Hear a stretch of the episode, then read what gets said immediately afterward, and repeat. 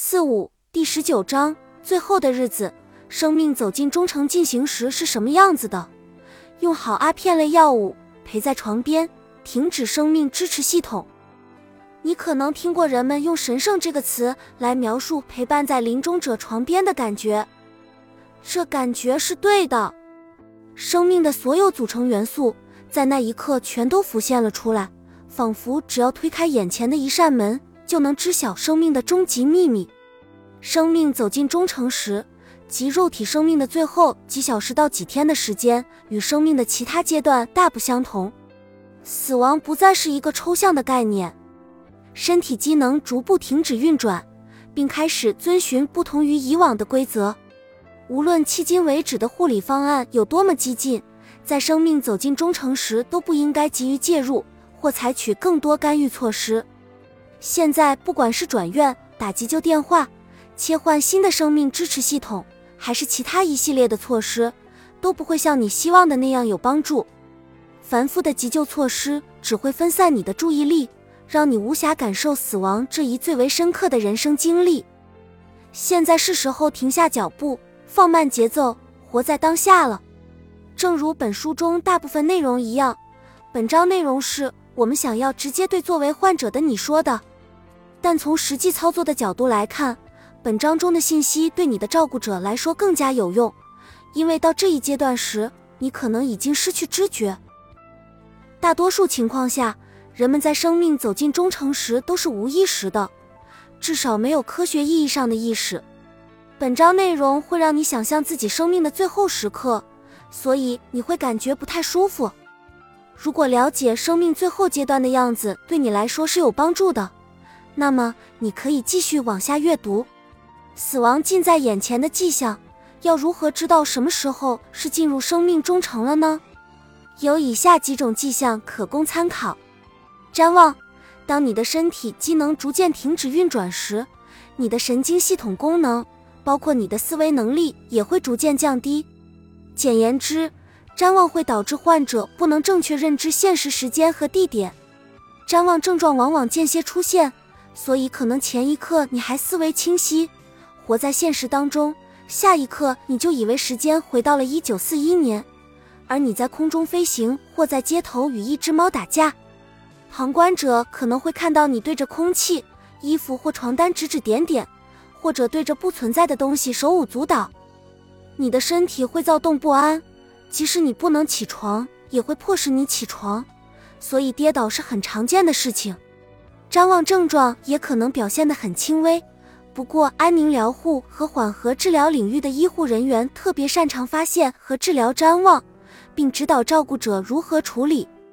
写给照顾者，在张望的折磨下，你的亲人可能会说出非常甜蜜和奇怪的话，也可能会说出非常刻薄和可怕的话。我最近在一次聚会上遇到了一位丧偶的女性。她泪流满面地描述了与她相爱五十五年的丈夫在死前如何对她厉声责骂。从她的描述中可以清楚地判断她的丈夫患有瞻望，但从来没有人向她解释过什么是瞻望。她把丈夫所说的一切都放在心上，这让她的悲痛无以复加。她的煎熬都是源于对瞻望的无知。回光返照，在生命结束前。短暂的恢复清醒的情况并不少见，患者在瞻望或昏迷几天后可能会自发的清醒过来，能叫出每个人的名字，可以连贯的对话，处于完全清醒、思维清晰的状态。这一景象可能会让人惊叹。如果出现了回光返照，清醒的窗口期不会很长。写给照顾者，有时人们会以为回光返照是出现了奇迹。他们的亲人会好好活下去，而之前的状况都是误会，亲人是不会离开的。他们可能还会开始庆祝或计划患者康复后的一系列活动。但是，当患者再次失去知觉时，他们就会被现实打垮。所以，既要留意这个窗口期，也要注意别想太多，只要享受这段相处的时光就好。无意进食，在死亡临近时。身体会拒绝食物，这是身体在自我保护，而不是自暴自弃。无法进食是身体机能停止运转的表现，而不是其原因。在这种情况下，强行进食或饮水，无论是通过嘴、饲管还是静脉，都无济于事，反而可能造成伤害。在有些文化中，确保临终之人不会饿着肚子去世是很重要的。如果你遇到这种情况，请与临床团队讨论如何在尊重传统的同时保证你的舒适。比如，如果你身上本来就有胃食管，可以要求临床团队通过胃食管提供一点象征性的食物，或者在手上或口袋里放一些食物，但不是用来吃的，只是作为心理安慰。皮肤斑点，这是指远端四肢上的静脉变得十分显眼，形成蕾丝状斑纹。通常呈蓝色或紫色，这一现象表明血液流通不畅。对于那些原本就患有静脉曲张的人来说，这种变化可能不太明显，但与平时相比还是会有不同。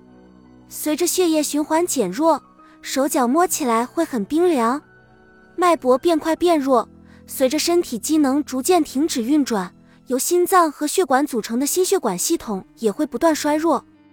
离心脏最远的脉搏点最先静默。这时，如果有人把手放在你的手腕上，可能会找不到脉搏，或者感觉脉搏越来越微弱。如果把手放在胸部或颈动脉上，可能会感觉到微弱的颤动。如果你植入了心脏起搏器，它还会继续平稳运行。因此，你最好和心脏病专家或安宁疗护医生讨论一下。在生命走进中程时，该如何处理它？许多心脏起搏器都配备了自动除颤器，如果心脏出现问题，它就会根据设定的程序来电击心脏。这一功能在平时是很好的，但是当人进入生命中程时，这种电击既痛苦又无效。哪怕在人死后，电击也不会停止，直到有人关闭设备。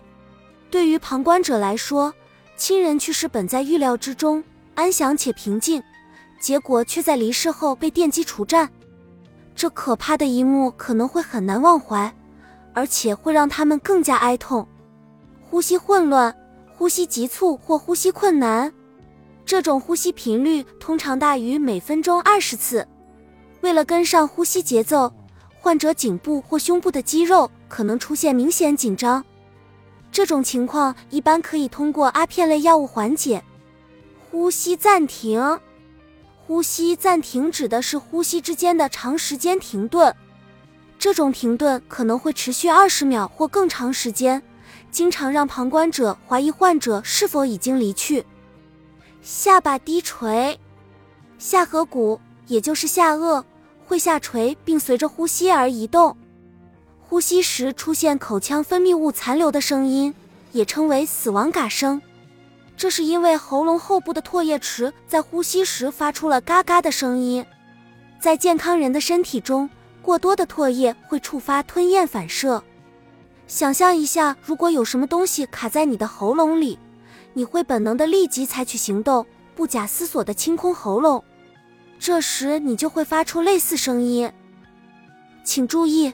虽然这种声音可能会让周围的人感觉不安，但临终的人自己并不会感觉不适。这种声音的存在告诉我们，患者身上有意识和无意识的反射行为都不再起作用了。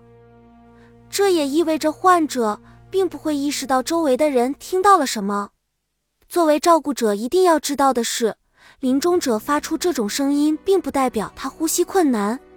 写给照顾者。有些药物可以减少患者的口腔分泌物，避免出现死亡嘎声，但这些药物本质上是为你服务的。